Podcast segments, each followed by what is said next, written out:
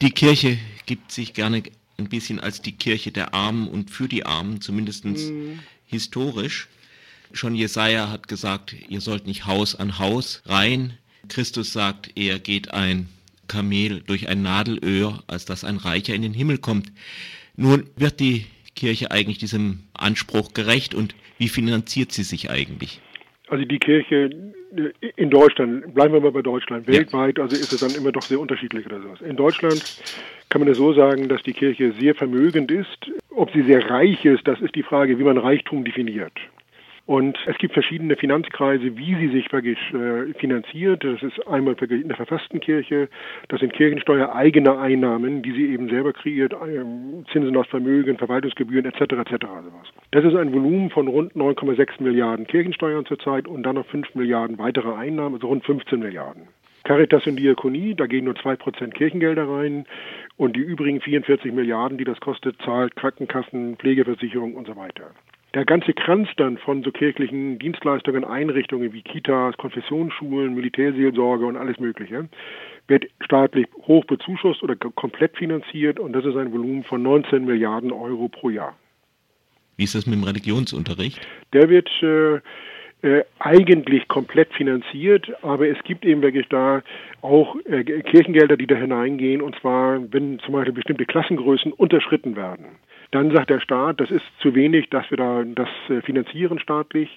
Und die Kirche, wenn die sagt, nein, wir wollen aber trotzdem auch mit drei Kindern Religionsunterricht machen, dann muss sie das selber finanzieren. Wie kommt es eigentlich, dass ein in der Theorie zumindest laizistischer Staat die Kirche finanziert? Oder irgendeine Kirche finanziert? Also es gibt ja, ja verschiedene Glaubensrichtungen. Also ich würde sagen, das ist so der Verfassungskompromiss äh, der Weimarer Nationalversammlung, wo es auf der einen Seite die Trennung von Staat und Kirche gab, von eben Friedrich Naumann, das Prinzip freie, Staat, freie Kirche im freien Staat, Ende der Staatskirche, Ablösung der Finanzierung der Kirchen durch den Staat und es dann wirklich einen Kompromiss brauchte mit den konservativ-klerikalen und darüber sind dann diese Körperschaften wieder ins, in die Weimarer äh, Reichsverfassung und dann auch ins Grundgesetz reingekommen. Und das haben die Kirchen sehr intensiv genutzt und weiter ausgebaut und äh, ja, das sehr zu ihren äh, Gunsten äh, zu nutzen gewusst. Nun finanzieren ja auch die Bundesländer aus, äh, ja, von sich aus äh, die Kirchen, also zum Beispiel die meisten Bundesländer, die, die äh, bezahlen den Bischöfen und höheren äh, Kirchenwürdenträgern ein Gehalt. Das ist vertraglich alles festgelegt, in Konkordaten und Staat-Kirche-Verträgen, ja. Ein Bischof kriegt in Deutschland zwischen 8.000 und 12.000 Euro Steuergelder pro Monat.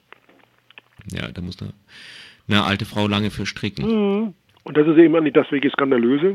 Denn in anderen staatlichen Bereichen, zum Beispiel wenn Sie als Privatmensch also in wirtschaftliche Schwierigkeiten kommen und dann staatliche Hilfe in Anspruch nehmen, Stichwort Hartz IV, müssen Sie erstmal Ihr Vermögen aufbrauchen, bis auf wirklich ganz geringe freie, so Restgelder, die Sie behalten dürfen, bevor der Staat im Grunde Ihnen Geld gibt.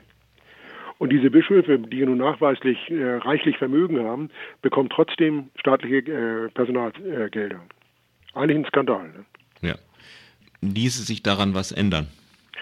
Dafür braucht es eine Grundgesetzänderung, äh, also nicht an der Bischofsbesoldung. Da müsste man nur diese Staatsdotationen ablösen und dieser Verfassungsauftrag, den gibt es schon seit 1919, er wird einfach nicht befolgt. Also kann man nur gucken, dass man Mehrheiten schafft, um wirklich auch diesen Ablöseauftrag politisch umzusetzen. Die Linksfraktion hat es jetzt ja schon mal probiert. Äh, es hat im Bundestag ja dafür keine erkennbare Mehrheit gegeben. Was ist es von 1919, diese Staats, äh, Ablösung der Staatsdotation? Die Ablösung, da steht drin wirklich, also und da steht auch im Grundgesetz, die auf Vertrag, äh, Gesetz und sonstigen Rechtsstellen beruhenden Staatsleistungen werden abgelöst, also beendet. Und da aber keine Sanktionen oder keine Frist damit verbunden war, ausdrücklich, hat sich bisher niemand, haben die Kirchen erfolgreich verhindert, dass das so umgesetzt wurde. So viel dazu. Kirche beste Geschäftsidee aller Zeiten. Soweit das Gespräch mit Carsten Frerk über die Kirchenfinanzen. Die am Ende angesprochene Geschäftsidee könnte man aus dem zweiten Brief an die Korinther herauslesen. Da heißt es, denn ihr wisset der, die Gnade unseres Herrn Jesu Christi, dass, ob er wohl auch reich ist, ward er doch arm um euretwillen, auf dass ihr durch seine Armut reich würdet. Aber Scherz beiseite, das richtet sich natürlich an die Korinther und nicht an staatlich besoldete Bischöfe, die das soziale Mäntelchen wärmt, das sich die Kirche so gerne umhängt.